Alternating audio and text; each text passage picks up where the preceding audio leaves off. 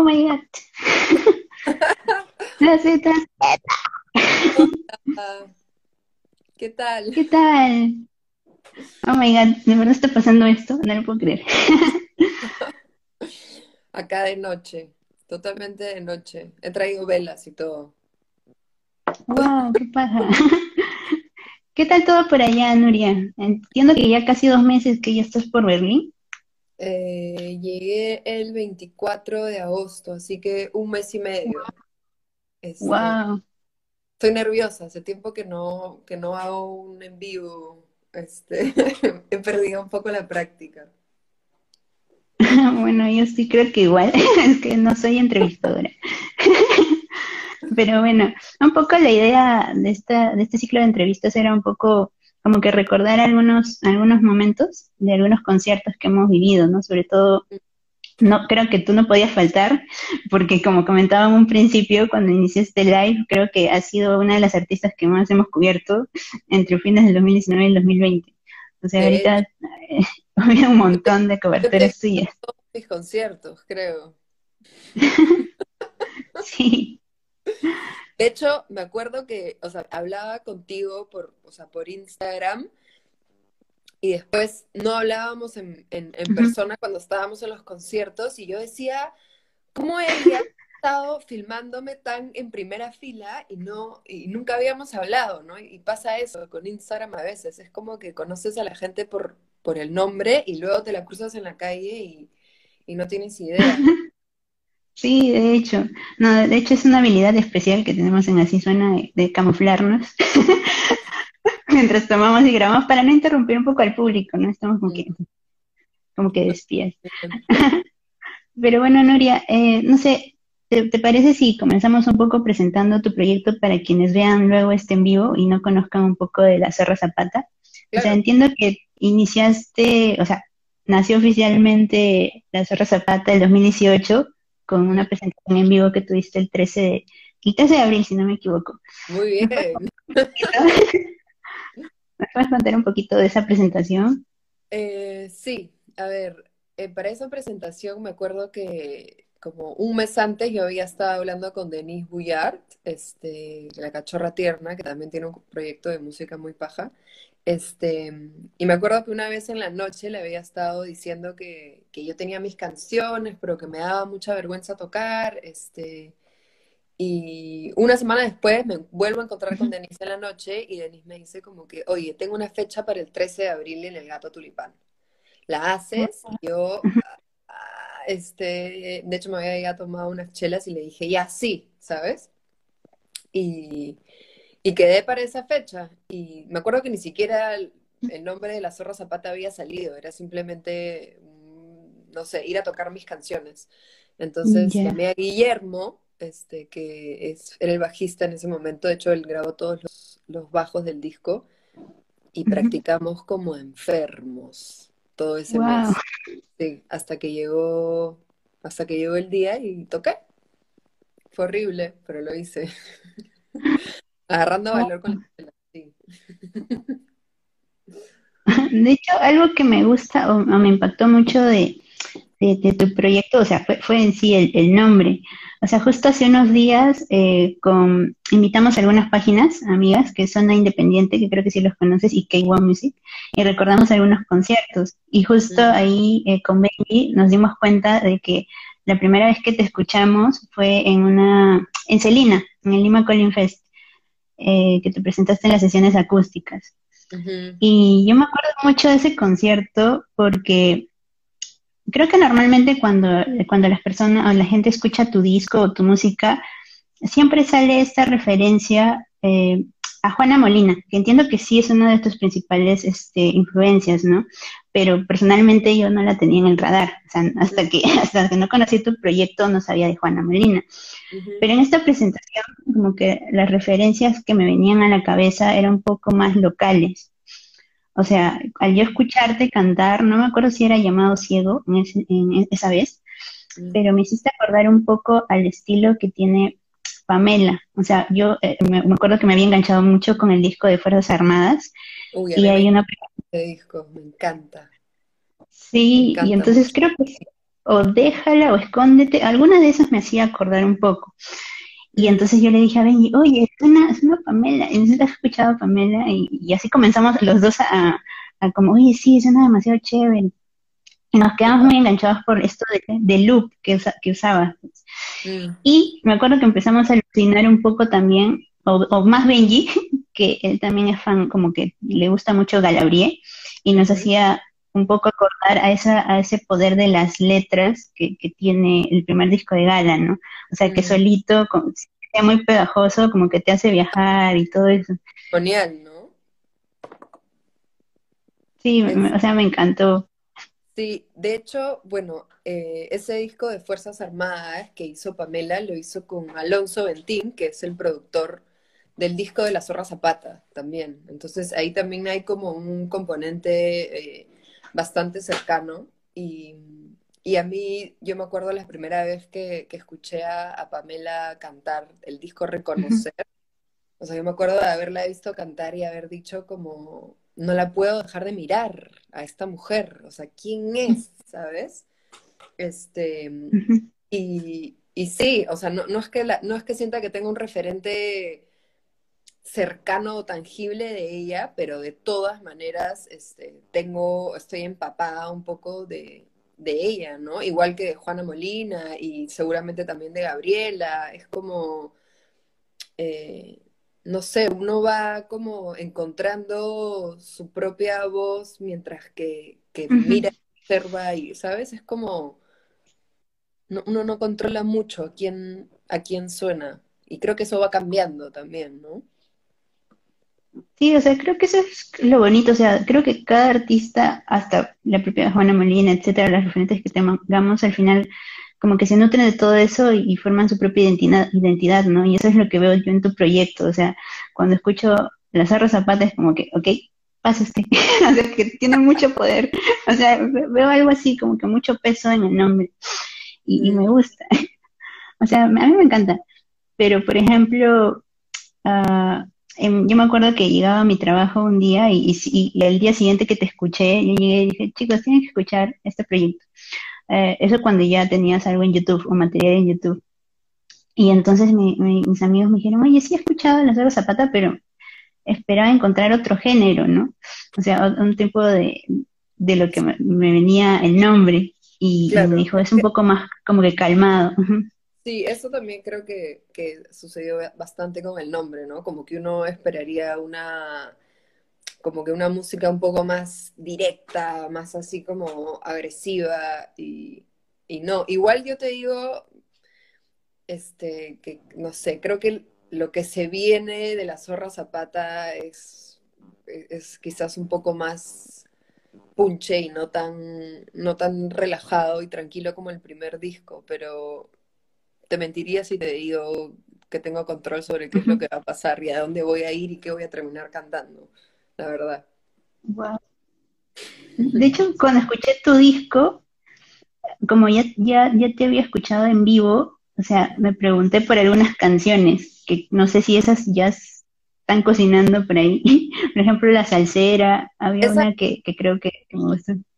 Sí, La Salsera, de hecho, este, ha sucedido algo increíble acá en Berlín que, todavía no lo puedo decir porque siento que si no se salaría, pero ha aparecido una oportunidad estupenda de grabar con un productor y un DJ de acá eh, súper paja. Sí, y este, y lo más probable es que, es que grabemos esa canción. Así que vamos a ver cómo sale la salsera eh, en Berlín. qué paja. sí, de hecho es como que, wow, de, esa es una de las que me gustaba en vivo y también había creo que una media funky. No sé si esa... Sí. Esa también, esa también, esa también viene, esa es Calavera Cae, creo, ¿no? Que yo no toco guitarra. Ajá, ajá, sí. Esas, esas son de las de mis favoritas, porque claro, creo que porque no las he grabado y al final cuando me meto al estudio a grabarlas como que me canso un poco, ¿no? Pero sí, esas dos de todas maneras vienen, están así apuntadas primeras en la yeah. yeah. y ya que hablamos un poquito del disco, o sea, ¿cómo fue el proceso de escoger cuáles entraban? Porque entiendo de que has tenido muchas más canciones, o sea, al final quedaron ocho, entiendo, en el disco. Em, el proceso del disco fue, en realidad, Alonso, que es el productor del disco, fue un día a verme tocar al gato tulipán y al día siguiente un mensaje de audio diciéndome este, sus palabras exactas para citarlo fueron eh, Nuria, he tenido, tenía una revelación, tenemos que grabar el disco. Y yo lo llamé y le digo, ya, o sea, ¿qué me estás diciendo? Y me dice, hay que grabar tal cual has tocado en el gato tulipán. Y de hecho, este, entraron todas las canciones, que son estas ocho, menos una, que fue la primera que hice, que toqué una vez, la primera vez en el gato tulipán, y no salió bien, y nunca más la volví a tocar. Wow. No hacer nada mientras sea, no hacer nada mientras sea posible. Y, y, sí, de hecho fue esa fue la primera canción que compuse eh, y nunca más la volví a tocar y, y es la única que no entró al disco. En realidad, todas las demás eran todas las canciones que tenía. O sea, fra, todas de una. Wow. Sí. Qué paja. o sea, qué paja saber que hay ahí aún una canción oculta que no sabemos, que no conocemos. Ay, ay, pero, pero me pasa con las canciones que, que a veces como que me peleo, ¿sabes? O sea, un tiempo, este último tiempo antes de que entrara la, la cuarentena y el COVID, me, me, peleé con Hay que hacerlo, por ejemplo. ¿En serio? No la, podía, tocar, o sea, como que, ah, ¿sabes? Como que no me salía. Y ahora estoy peleada con Llamado Ciego, por ejemplo. Ah, no puede ser. Era una de las que me gustaba también. Pero creo que mi favorita del disco es Una Tendencia, no sé por qué. Creo que es porque es muy misterioso, empieza así me gusta Con mucho. esa viene, viene una sorpresa también. ¿En serio? Bien. y bueno, Nuria, eh, creo que después de, este, regresando un poco a los conciertos, luego que te vi en esto del Lima Colin Fest, creo que mmm, tuviste varias presentaciones seguidas. Recuerdo que también estuviste en el podcast, concierto podcast, ahí te vi, pero no, no cubrí cómo así suena, me acuerdo que te vi por ahí. Sí, o sea, después de ese concierto de Selena empezaron a salir, a salir como tocadas súper seguido. Este, no me acuerdo exactamente cuál, pero me acuerdo que, que como era todavía, soy bastante novata en cuanto a tocar en público, y ahora más después de esta parada de no sé cuántos meses, este, yo decía que sí a todo. O sea, ¿quieres tocar acá? Sí, Ah, sí, sí, sí, sí. Entonces toqué, toqué, toqué, toqué todo lo que pude. Pero sí, agarramos buen ritmo. Agarramos buen ritmo el 2019, la verdad. Y está, estaba chévere. Sí, o sea, me acuerdo que también, de hecho, este año, bueno, a principios de este año, tuviste la oportunidad de abrir conciertos de otras bandas locales, o sea, de Kanaku y también de Números Primos. Sí. Pero no sé si antes ya habías abierto otros o fueron los primeros. Eh, o sea, había abierto para Denise, había abierto para Camille, este, no había abierto, no, eso fue Ruidosa Fest, que fue un festival, ¿no? Eh, que hicieron un, show, un showcase en, en Celina, este, pero sí, los últimos dos conciertos grandes que tuve fue para Canaco en la noche y el último en el Dragón para Números Primos, que me acuerdo que se fue como casi que la despedida de, de tocar en vivo. Sí, sí me acuerdo. Fue brava ese concierto. Ahí tengo unas cuantas preguntas, o sea, creo que eh, si abres al, al concierto a un artista, quizás el público al que te enfrentes como artista puede ser como que, puede, puede ser como que, no sé, de doble filo, puede que acepte tu música como que solamente esté esperando a, al, al, artista que viene. No sé cómo te sentiste tú en el de, en el de Canaco. Eh, o sea, estaba bastante nerviosa, me acuerdo, eh, pero quería tocar en la noche, ¿sabes? O sea, era como Yeah. desde, desde chibola yendo a la noche y era como que un escenario medio mítico para tocar, entonces estaba bastante emocionada. Pero Yeah. abrirle a una banda es como tú dices, un doble filo, ¿no? Porque a tu favor tienes la novedad, ¿no? Que nadie sabe quién eres, entonces les gustes o no luego de tocar o mientras que tocas, igual hay un momento en el que tienes absolutamente toda la atención del público porque nadie sabe quién eres. Este, eso es lo que tienes a favor. Y eh, en contra es también lo que tú dices, ¿no? Que es como, oye, he venido a ver a la, a, la banda, no a ti, ¿me O sea, como que ya apúrate, no te van a pedir otra, ¿sabes? Yo me acuerdo, o sea, de ese concierto sí me acuerdo un poco, o sea, porque llegué súper temprano. Y me acuerdo que, no me acuerdo si fue cuando cantaste tu primera canción, pero tú fuiste la que rompió un poco el hielo con el público y dijiste, acérquense, porque creo que estábamos un poco lejos. Y, y me parece chévere eso, porque creo que como no había mucha gente, o sea, todavía no estaba copado, creo que, claro, en la noche, sí, en la noche, creo que también como público, recién cuando hay mucha gente, ahí como que nos sentimos más seguros de o gritar como sea, bailar como sea, pero cuando hay poca gente también hay, timidez de parte del público. Sí, yo me, yo me he dado cuenta de eso, que claro, uno antes de tocar está súper nervioso, pero cuando estás arriba del escenario y ya, ya estás ahí, ya tienes que empezar a tocar y miras a la gente, la gente tiene la misma cara de palteada que probablemente tú, o sea, están todos así como... Y te das cuenta también que tú eres la que tiene el control de la situación, ¿no? O sea, tú eres la que tiene el discurso, entonces eso hace que como se equilibren un poco los nervios, ¿sabes? Este, y sí, me acuerdo que dije como que, o sea, háganse una, acérquense un poco, o sea, ahí estoy acá, ¿saben? Pero felizmente respondió bastante bien la gente, el público de Kanaku, son súper hinchas, qué bestia. Sí, yo me acuerdo que, que ya casi al final, o sea, como estaba buscando para tomar fotos y grabar, justo vi ahí a un chico en primera fila que creo que se estaba cantando todas tus canciones, o no sé, o te seguía el ritmo, me pareció súper chévere eso. Sí, me acuerdo, me acuerdo de él, este, que de hecho este, se me acercó después del concierto a decirme que si se podía quedar con, el papel donde escribes las, o sea, el orden, del, el set list. ¿En serio? Sí, para mí fue como que, ¿en serio? ¡Qué paja! Pero sí, sí está ese chico, que no me acuerdo su nombre ahora, pero, pero me pareció súper paja y que sí, fue la primera vez que, que en un concierto alguien que no sea mi amigo o mi mamá, ¿sabes? Este, cantara una de mis canciones, ¿sabes? Oh, qué pasa.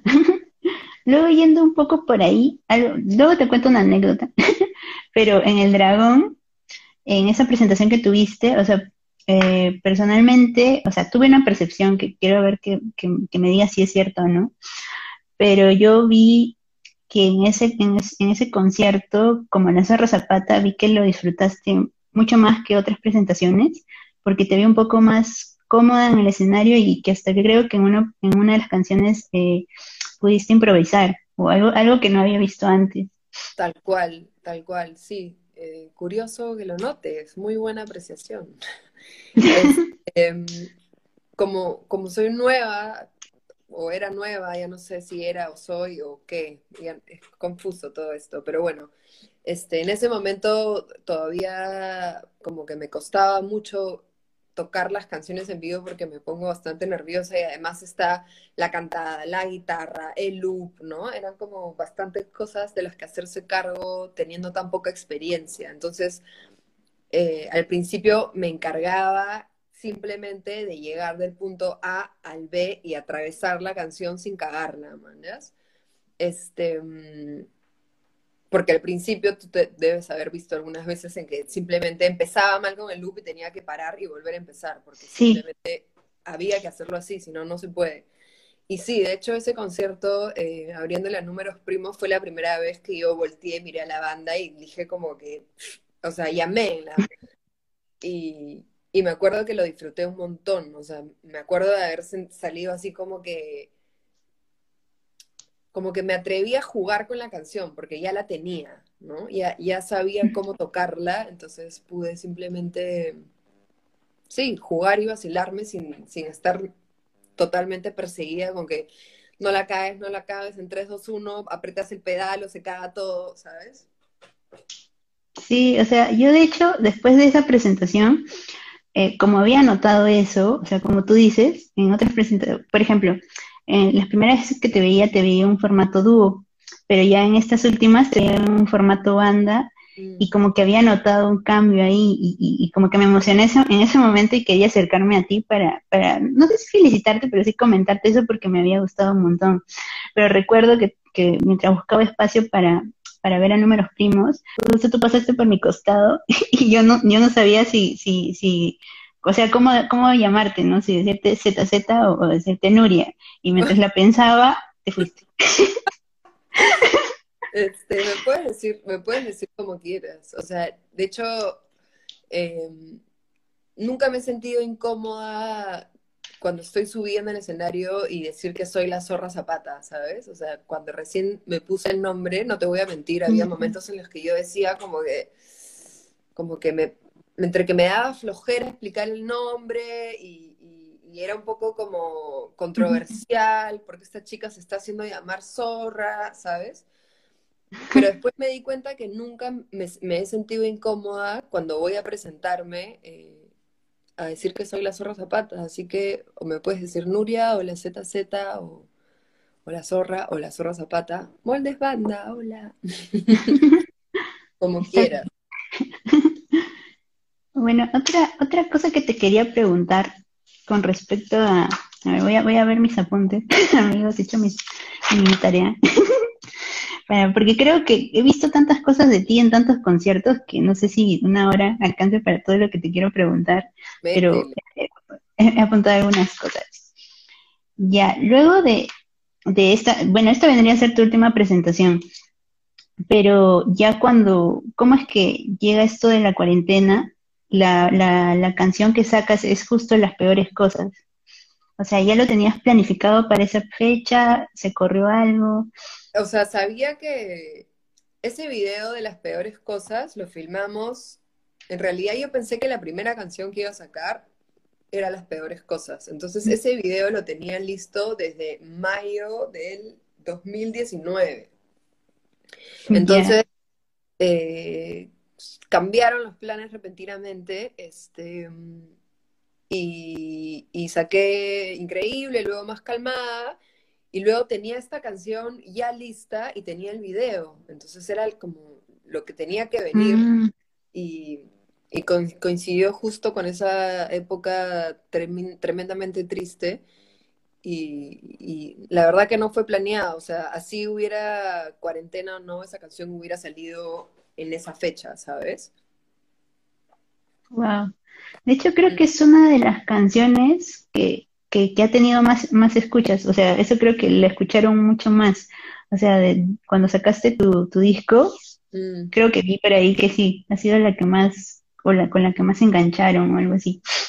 Dentro, o sea, la, la que más bola ha tenido es Hay que hacerlo. Y la segunda, este, Las peores cosas, que es curioso, ¿no? Porque son canciones totalmente opuestas es como de poder imaginar lo peor para mí, la otra es como que no importa, hay que hacerlo. Entonces, creo que, el público de la Zorra Zapata es bastante extremo, como, como la Zorra Zapata. De hecho, algo, algo curioso que me pasó a mí fue porque justo en esa etapa, o sea, personalmente a mí esto de, de la cuarentena sí me, me tocó en, como que embajada, o sea, tuve un proceso ahí personal, pero justo salió, me acuerdo que ese día salió tu canción y salió otra más movida, que creo que fue de Andrea Martínez. Y como que con el Andrea fue como que, ah, sí, como tú dices, ¿no? Estaba así con todos los ánimos, pero como que personalmente yo no me sentía así, alegre. Creo que puedes disfrutar más una canción alegre cuando estás realmente, o sea, consciente de que eres que estás feliz, o sea, en ese momento. Pero cuando escuché tu canción de las peores cosas fue como que me ayudó un poco a, canalizar y, reconocer que en ese momento no estaba bien, o sea, que estaba un poco triste. Y, creo que quizás sea por eso que conectaron mucho, muchas personas durante justamente estos tiempos que son un poco raros, ¿no? Sí, yo creo que es, o sea, esa canción, o sea, ni siquiera fue escrita para hacer una canción, o sea, es literalmente una entrada a, a, mi diario, un día en el que yo me sentía tremendamente triste y devastada. entonces, este, creo que es una canción que dice las cosas como muy simple y muy frontal, muy como que me siento mal, me siento triste, me quiero matar, o sea, em, y me dio bastante vergüenza sacar esa canción, era como, me hacía sentir como demasiado vulnerable y simple, ¿sabes? Como que siento que la letra no tiene como que está este arreglo poético que normalmente tienen las canciones, ¿sabes? Como que me siento así, la niebla y el mar, ¿no? Esto es como que te lo podría decir un niño de siete años, ¿sabes? Es como que me siento mal, me siento triste, me imagino las peores cosas para mí, o sea, es casi como que una conversación con tu psicólogo, ¿sabes? Pero sí, ha tenido, ha tenido buena respuesta esa canción, sorprendentemente. ¿ah? Yo la verdad que pensé que no, yo pensé que la que más éxito iba a tener era más calmada y no. oh, pero ya que hablamos de más calmada, o sea, creo que ese es uno de los, mis videos favoritos antes de que saliera el de hay que hacerlo. Salió el de hay que hacerlo y, y ahora es mi favorito, hay que hacerlo. Pero ese creo que lo grabaste en, Madrid, ¿cierto? Ese fue también producto de una improvisación con Camila Vidal, que fue simplemente, nos tomamos, estábamos en la casa de mi hermana tomando un vino, este, y mi hermana, Camila se estaba quedando en la casa de mi hermana porque son muy amigas de toda la vida, y yo también. Entonces, este, estábamos tomando vino y Camila me dice, ah, hay que filmar algo. Y yo le digo, alucina que tengo una canción, este, mira, es esta, se la puse y dijimos, ya, mañana salimos a caminar y filmamos algo. Y, ese video sí que me sorprendió porque ha sido, o sea, en un día lo escucharon creo que 15 mil personas, o sea, fue... ¡Wow! Sí, y, sin pagar pauta, nada, así, clean la hueva, fue rarazo. Yo todavía no entiendo bien cómo cómo funciona el tema de las redes y qué funciona y qué no, pero sí, ese, ese video tuvo, tuvo un primer buen, buen punche. Sí, a mí, a mí me, gustó mucho, o sea, porque se nota bien natural y todo eso. De hecho, ha sido una de las que más escuché en cuarentena. Recuerdo que saqué esto de las estadísticas y me salió que la canción era la que más había escuchado. Sí, yo creo que esa es mi canción favorita del disco, alucina. O sea, es como una canción que puedo disfrutar sin que sea mi canción, ¿sabes? O sea, como que puedo, o sea, aparece en mi, en mi shuffle cuando estoy caminando por la calle y no la paso, ¿sabes? La escucho. El resto de ah. canciones mías, adelanto nomás. Qué buena. Esa, esa todavía la escucho. ¿Cuál? ¿Puedo equivocarme más? Esa última que saqué con Luis González. Sí. Esa, esa sí puedo escucharla todavía. Todavía. Ah, ya. Oye, hablando de eso, o sea, ¿cómo, cómo así? Esto nace en cuarentena. O sea, es que de la nada. Esto nace una semana antes de que yo me venga a Berlín. Este. Wow. Bongo, o sea, Daniel, me había mandado una canción eh, una, él había soñado algo de que hacíamos una canción junta, unas cosas así, y, y, él me, me, la mandó para trabajarla en cuarentena y simplemente a mí no me, o sea, como que no me salió nada y le tuve que escribir a decirle como, oye, no sé por qué, pero no, no sé, no me está saliendo nada con esta canción. Ah, ya, ok, humanas, hola. Luego te voy a contar lo que ha sucedido acá en Berlín con humanas. Pero bueno, siguiendo con la historia. Este, y me había quedado un poco con el bicho de hacer algo con él, este, y le escribo un día y le digo como que, oye, Bongo, este, vamos a, o sea, caigo a tu casa y hacemos algo. Y Bongo me dice, ya. Entonces llegamos, nos pusimos a, a conversar sobre los sueños y le digo como, bueno, ¿qué? Hacemos una canción. Y Bongo, ya. Y ese mismo día avanzamos la mitad al día siguiente la otra mitad y ya estaba la canción. O sea, fue rapidísimo, la verdad. Wow. Sí, al toque, al toque. Fue tu primera, no, entiendo que no sería tu primera así colaboración, porque eh, también con Nico antes, ¿no? Con Extraño Animal. Hicimos Extraño, esa fue, esa, de hecho esa canción la hice antes de, de todo el disco, o sea, esa fue la primerísima canción. Pero sí, claro, la primera canción la hice con Nico em, y ahora está esta con, con Daniel, ¿no? Con Ruiz González. Wow, ¿qué pasa? O sea, pero o sea, como proceso así de, de componer, o sea, tú te sientes como que más cómoda acompañando y pensando como que con otra persona para ver qué componer o, o, o tú como, como, como Nuria prefieres un proceso más personal o, o disfrutas de ambas? son procesos distintos, ¿no? Porque al, hacer una canción yo sola me tengo que encargar un poco de, del sonido, digamos, del instrumento. Y eso a mí me cuesta más trabajo, entonces es un proceso más lento. Pero a la hora de componer eh, con Nico, por ejemplo, las canciones salen, o sea, eh, asquerosamente rápido. O sea, las dos canciones que hemos hecho, uy, ya dije que vamos a hacer otra cosa, olvídate. Bueno, las dos canciones que hemos hecho, porque sí, se viene, una canción con Nico, este, han sido mensajes de WhatsApp en los dos casos, como que esta última, uy, creo que se cortó. Ah, no, está. Sí. Esta última, este, le digo a Nico como, oye, tengo ganas de cantar, este, mándame, mándame algo. Y Nico me grabó un mensaje en WhatsApp de él tocando en el piano y yo le respondí con la voz encima y, ahora es una canción. Entonces son, respondiendo a tus preguntas, son, son procesos distintos, pero es mucho más rápido si, si lo hago con una persona que se encargue del, del, tema del instrumento, ¿sabes? Como que me es más fácil ponerle melodía a la letra. Ah, ok. Eso, eso me sale fácil, eso me sale rápido. Wow.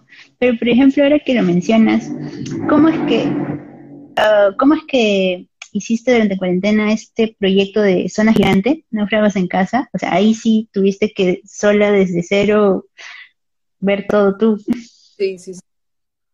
Este, esa canción me, me, me encanta, o sea, es como que me toca un lugar muy especial porque también como a ti, la cuarentena hubo un momento en el que me pegó así como no tan chévere, ¿sabes? Este, em, y sí, en, ese, en esa canción la grabé toda con el celular, menos la voz, que me prestaron una interfase y fue la única cosa que grabé con, como que de manera adecuada.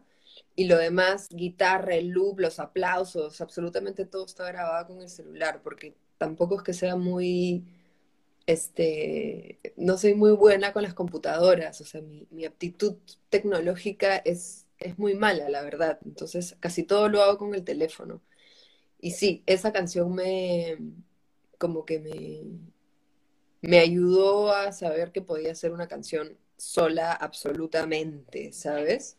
Y también porque en el tema de la cuarentena me la pasé ya como en mi loop y ya empecé como que a lupear cosas que antes no necesariamente lupeaba, ¿sabes? La guitarra. Antes solo lupeaba voces y ahora con, la salsera, con, un golpe, eh, he aprendido como a, a, meter más capas en el loop. Wow, qué chévere. Y bueno, Nuria, entiendo que ya esto vendría a ser como que tu proceso durante cuarentena, pero cuando ya apenas levantaron cuarentena, entiendo, me entiendo que metieron todas las pilas con el videoclip de Hay que hacerlo.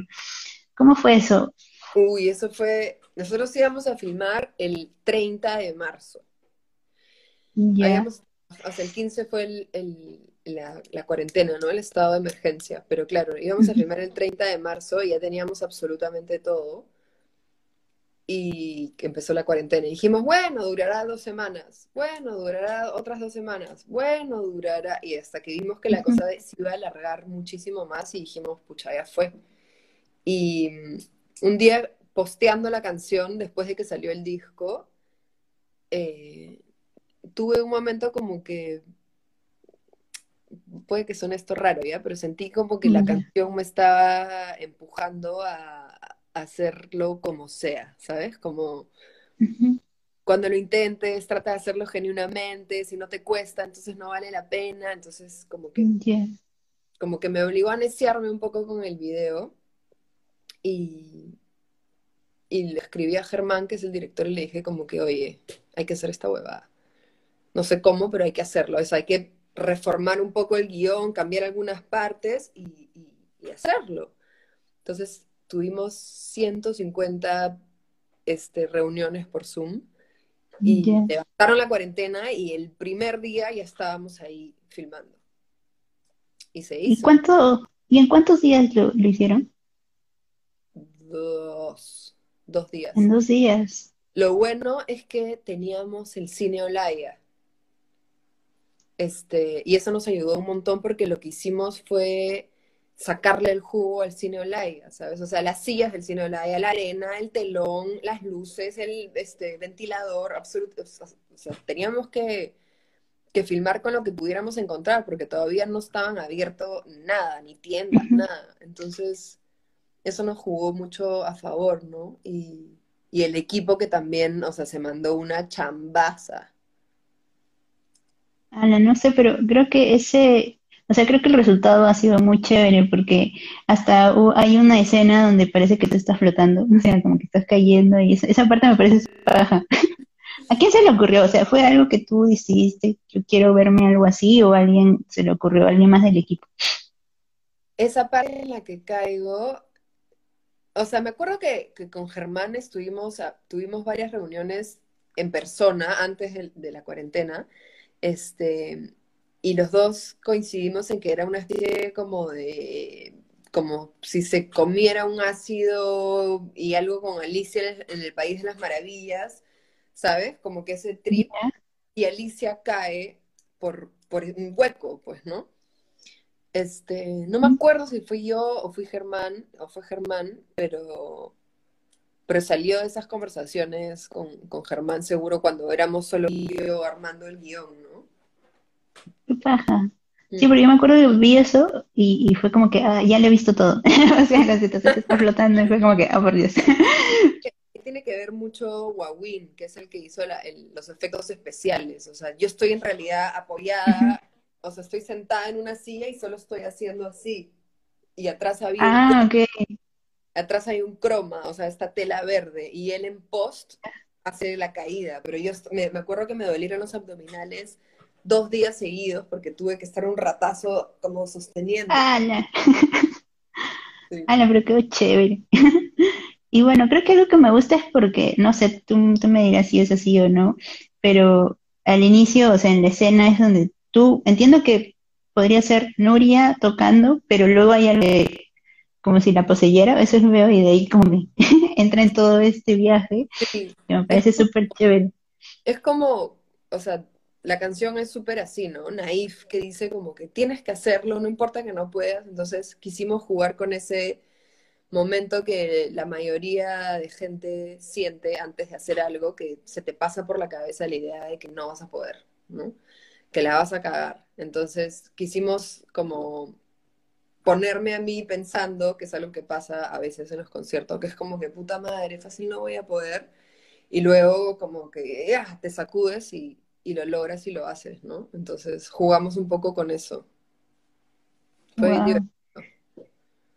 Y bueno, Nuria, yendo un poco por ahí, o sea, creo que ya casi vas a cumplir como, como proyecto casi dos años y medio, creo, si hacen, haciendo cálculos. Me gustaría saber, o sea, tú como Nuria, o sea, creo que en todo este proceso has conocido un poco más de la zorra zapata, pero a medida que la zorra zapata ha ido evolucionando, ¿crees que ha, ha generado algo en ti o ha ayudado a que tú reconozcas más cosas de ti? Porque entiendo que al final es un personaje que nace de ti y, se alimenta de tus emociones y, todo dentro tuyo.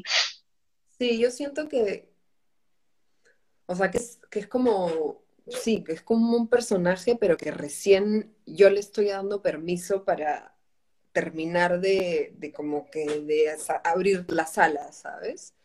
Este, y sí, tengo, o sea, es como que como si ella no tuviera miedo, ¿sabes? Como si ella manejara a toda velocidad en el carro y sabe dónde ir y cómo lograrlo, ¿sabes? Em, y me parece, me parece bravazo eso. Eso no significa que yo siempre tenga como las cosas resueltas y que no tenga miedo para nada, ¿no? Soy, soy bien de extremos, yo, de como sentir que todo lo puedo y luego, no, soy una farsa y luego, sí, pero no. Entonces, creo que la Zorra Zapata tiene, tiene eso, que, que estoy empezando a aceptar que es una parte de mí, ¿sabes? Que, que no es ajena, no es ajena, pero, pero hay como una cosa así de como de hembra, de bestia, de animal, ¿sabes? Que, que poco a poco se está poniendo más firme. Me parece bravazo. Wow. Mm. O sea, algo que percibo con, o sea, no sé si eh, tú te has, percibido eso también, pero veo que, que has formado una comunidad muy bonita que admira mucho a la zorra, Zapata. O sea, cuando salió esto del filtro, había muchas personas que, que compartieron, este, y, y, esto que también hiciste, lo de tu propio merch, me pareció súper paja. Pero eso es lo que percibo un poco, ¿no? Creo que también hasta una chica creo que tocó una versión en violín, creo, no me acuerdo, algo así. Recuerdo de tus historias. Sí, han habido un par de... Ha habido gente que ha hecho covers y para mí eso ya es como demasiado bonito que alguien haga eso. Este, sí, o sea, yo me, me, sorprendo de que a veces me escriba gente del otro lado del mundo y, o, o de Perú, pero gente que no conozca, decirme como que, oye, me, como que me, me hace sentir algo tu música, ¿no? Es, es, es una sensación muy bonita, como, no sé, pues. O sea, y creo que es algo también que, que es algo que, que pasa solo una vez, ¿no? Porque solo hay un primer disco, ¿no? El segundo disco ya, ya estoy más encaminada, ya, ¿me entiendes? Pero, pero la sorpresa del primer disco, esa primera vez, ese primer eh, alcance que tienes con un público que no pensaste que existía, ¿sabes? O sea, ese primer momento es, es este es hermoso y, y sí, me, me, hace mucha ilusión, de verdad. Qué bonito. Es que sí es algo que he percibido mucho y, y, creo que es porque también personalmente, o sea, yo sin, sin conocerte, creo que, bueno, ahorita estamos conversando, te puedo conocer un poquito más, pero, pero creo que tú tu o sea, la vibra que transmites es, bien natural, o sea, como que sin conocerte mucho puedo tener como que un poco más de confianza, ser abierta contigo y creo que a los fans o a tu comunidad les pasa lo mismo, ¿no? Estoy todo el tiempo. Estoy todo el tiempo como, no sé, ahora últimamente acá entre nos, porque es como he estado como que dándole vueltas a esto del Instagram y, y, cómo conectas y cómo no conectas y cómo no simplemente postear por postear porque, ¿sabes? Porque el algoritmo y no sé qué, este... Pero hay maneras de, de, sacarle el jugo a eso y, y, de conectar con una persona bonito, ¿no? No solo quedar en, en el corazoncito y el like, sino también como oye, me encanta tu canción, gracias, ¿qué es lo que te gusta? ¿Qué te hace, sabes? Como, como abrir diálogo y no simplemente quedarse en, coleccionar numeritos, que, que, es, que es duro ahora, ¿no? Porque con esto de no poder tocar en vivo, este, hace poco me hicieron una entrevista eh, en Morbo y me preguntaban cómo, cómo me había acostumbrado a esto y, y yo decía algo como, que estamos todos los artistas obligados a dar de lactar contenido todo el tiempo. Mm. Y, eso es algo que me preocupa, o sea, para mí y para el resto, porque todo el esfuerzo desemboca en esta pantallita y no, no en una experiencia, que es, que es la música, que es el concierto, que es tener a gente tuya, eh, gente alrededor tuyo bailando, ¿sabes? Y no es solo esto. Y me parece que tiene cosas muy pajas, como estar conversando contigo, como si nos conocemos de toda la vida, pero también tiene un, lado como muy oscuro, ¿sabes? De que todo sea con esta finalidad. y, yo estoy ahorita como empezando a, no sé, a sentir un poco de, de que necesito un poco más de espacio en ese sentido, los numeritos. Sí, creo que sí, sí es cierto. También siento un poco, un poco de esa parte de lo que puede llegar a consumirnos las redes sociales. O sea, son, son armas de doble filo al final. O sea, nos ayudan por una parte, la tecnología tiene varias ventajas y desventajas. Sí. Pero bueno, eh, ahora me gustaría preguntarte un dato curioso. Ya que hemos hablado un poco del cine Alaya, donde grabaste el video, de hecho también este, por ahí, como he existido algunas experiencias Olaya que me han parecido bravasas, esa propuesta del cine Olaya, eh, me puse ahí a curiosear un poco porque quería preparar una nota sobre esas experiencias. Y encontré un live donde Germán cuenta un poco la historia de, del cine Olaya y, y, lo primero que dice es, sí, lo que pasa es que un día de nada mi amiga Noria Zapata me comenta este local y ahí empieza todo. O sea, prácticamente yo me quedé, ¡ay, oh, ZZ! Es como que tú igual estás involucrada en el origen del cine al año. Sí, vino, vino Germán un día a almorzar en mi, a mi casa y yo en ese momento vivía en Chorrillos y salimos creo que a, al señor chef que queda por ahí nomás a comer un ceviche o algo así. Y estábamos caminando los dos y le digo, alucina que están alquilando esta huevada y estaba la huevada ahí gigante, ¿no? Y Germán, ah, ya sí, la miró. Y el día siguiente me llama y me dice, alucina que ha alquilado el cine Olaya, Olaya por 10 años. Y yo... Ah, o sea, y el man se inventó un centro cultural, así, fue lo, fue lo caso, fue lo caso, pero sí, es verdad esa historia, es verdad. Ajá. O sea, creo que me, gusta mucho, o sea, ahí así no haya no solo ido a conciertos, sino también creo que fui a otras actividades que hicieron. Creo que Sanken Rey, eh, Rey creo que era una puesta en escena muy bonita y luego talleres de impro, o sea, me parece muy paja lo que hacen. y por eso, de curiosa, me metí a, los, a las experiencias Olaya y tú también te presentaste ahí, no sé cómo, si quieres compartirnos cómo fue tu experiencia, que, que, es un poco distinto, ¿no? O sea, esto virtual, pero igual que creo que ellos se esfuerzan un poco para que se sienta un poco más cercano. Ha sido, esa, esa experiencia Olaya fue de los conciertos, o sea, yo no he dado muchos conciertos virtuales, de hecho no he hecho ni un live desde mi cuenta porque tengo ahí como que mambos mentales con eso. Este, pero de las de los conciertos que he dado virtuales por streaming, ese ha sido como o sea, con director de arte, con prueba de sonido, con bolo, este, ¿sabes? Como un equipo súper preparado, súper organizado, este, si te falta algo te lo mandan, te falta parante, te falta, me prestaron el proyector, este, fue muy paja, muy paja. Sí, fue chévere también porque esos costos, aunque he dado pocos por streaming, yo estoy muy acostumbrada a tocar pase lo que pase con mi bajista. O sea, ah, y ahora, ahora he aprendido a, a, transitar las canciones sola con mi loop, que también ha sido paja porque me ha, como que me ha abierto un poco el campo, que, o sea, lo que puedo lograr hacer sola, ¿no? Que también es chévere. Wow qué paja. Pero este, yo me acuerdo que la, primera, la primera presentación que vi fue la de Sofar, que, la vi en, live. Y o sea, ahí me emocionó un montón porque después de haber escuchado tu disco, es como que yo me había quedado con las ganas de escucharte en vivo.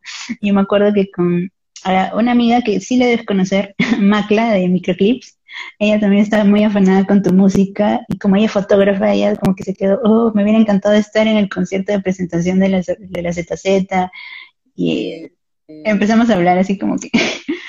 Sí, fue bravazo. Esos conciertos como que me fue, como que ahí tuve como que mi subida post de cuarentena. O sea, cuarentena empezó y...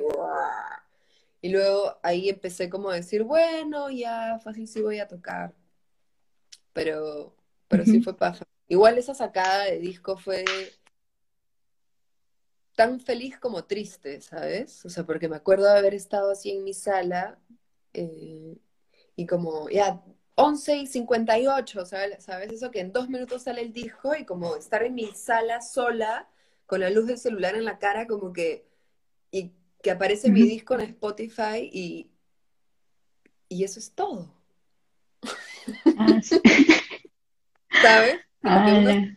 Porque lo que uno se imagina este, cuando va a sacar un disco es, no sé, el abrazo con tu productor, tu banda, tus amigos, el concierto, ¿sabes? Y esto fue como que también me, me, me ha enseñado, no te voy a mentir, ¿no? Pero, pero sí fue como que sin aplauso, ¿sabes?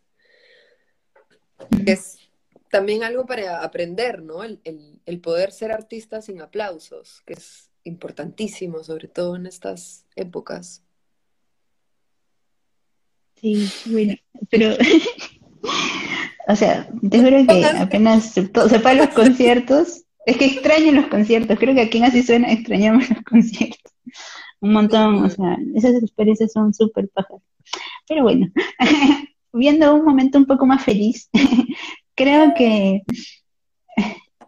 me gustó mucho esta, esta propuesta que ha regresado después de tiempo, que es el chico del pórtico, que creo que ha sido una, una, una propuesta súper chévere con esto de 360 y todo. ¿Cómo te sentiste? ¿Cómo... Yo me acuerdo que había una historia que tú posteaste que el chino Pinto iba a dejar algo a tu casa. Tiene que ver con el chico del pórtico, ¿cierto? sí, sí, sí, sí. Él, él me dejó las cosas en, en la casa. Eh, fue bravazo, fue bravazo, este, porque, o sea, igual es como que está tanto tiempo ahí encerrado sin poder hacer cosas que llegó este proyecto y yo ya, ¿sabes? O sea, tenía mucha energía y muchas ganas de, de hacer cosas, entonces me pareció bravazo, me pareció bravazo, me encantó, me encantó hacerlo. Y darle la cajita al bajista y, ¿sabes? Fue bonito. Sí, fue genial, es como que volteo y veo. Me di toda la vuelta, fue súper baja, pero también vi a un invitado, un actor especial. ¿eh? Obvio, no. Fue como giré.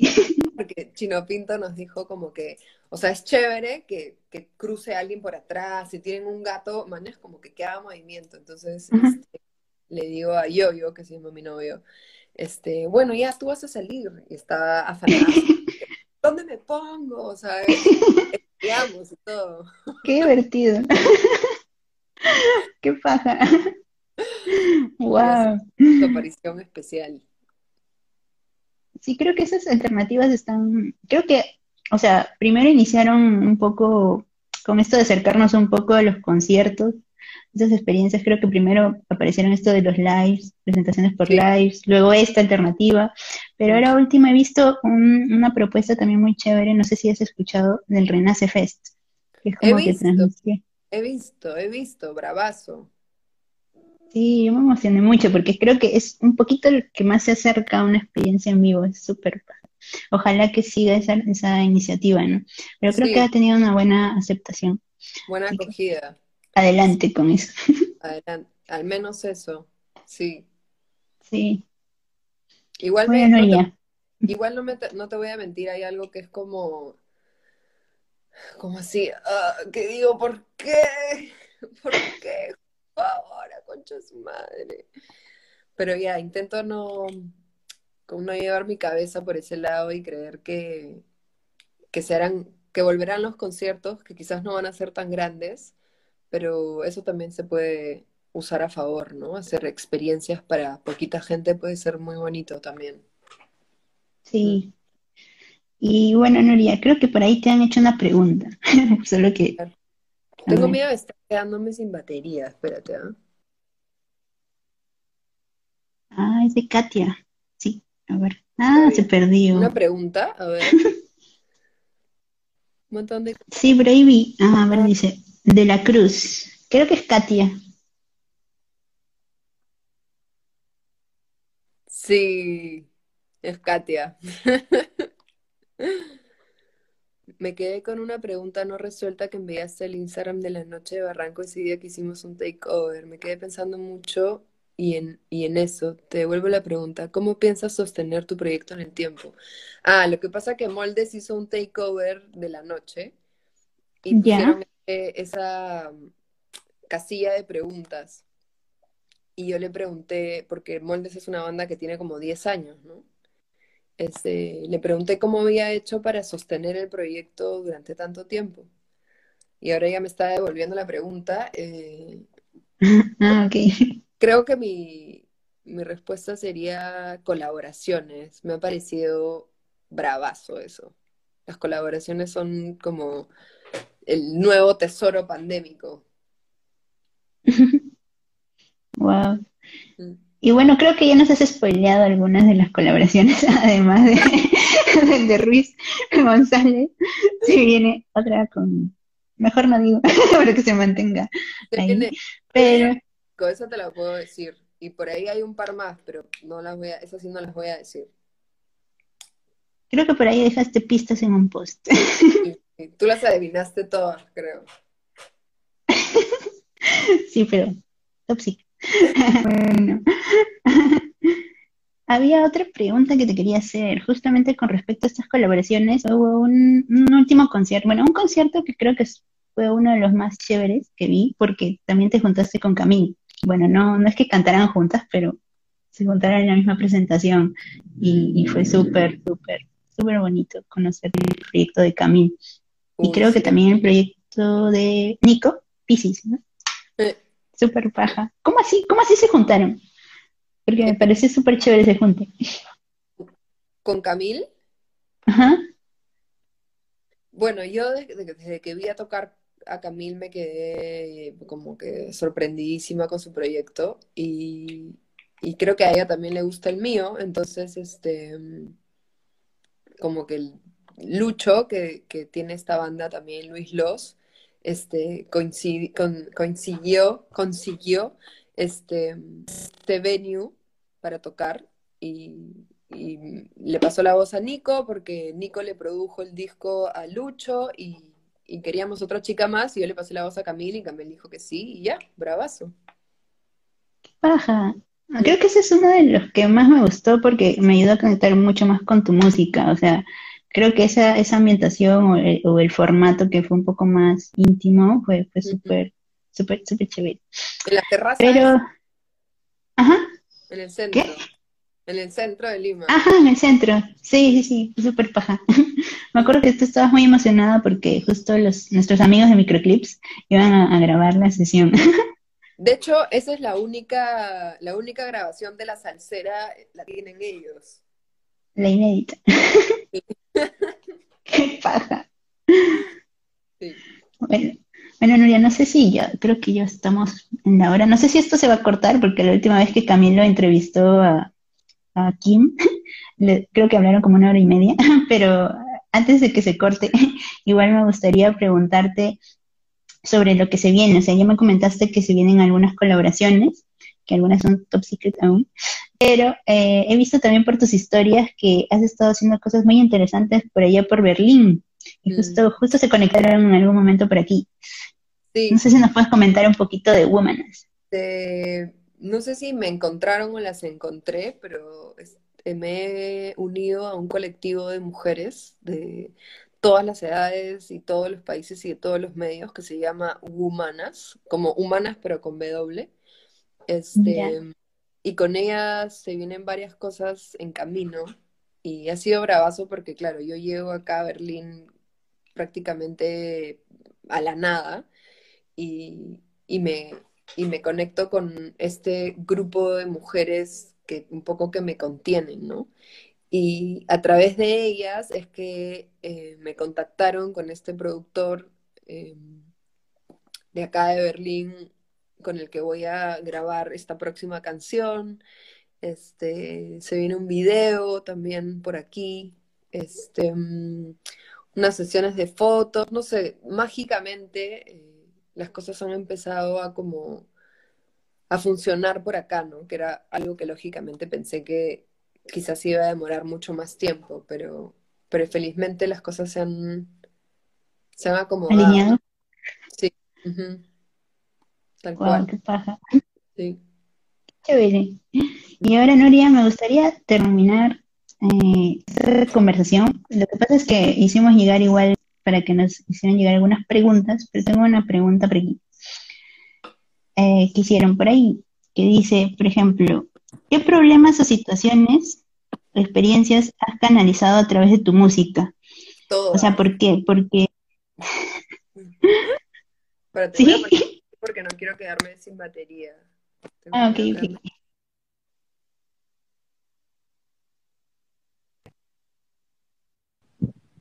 ya, la, la pregunta que nos hicieron es, ¿qué problemas o experiencias has canalizado a través de tu música? Porque sienten que tus canciones son muy personales y les dan la impresión de que haces catarsis y, supera, y superación y tienes una superación a través de tu arte.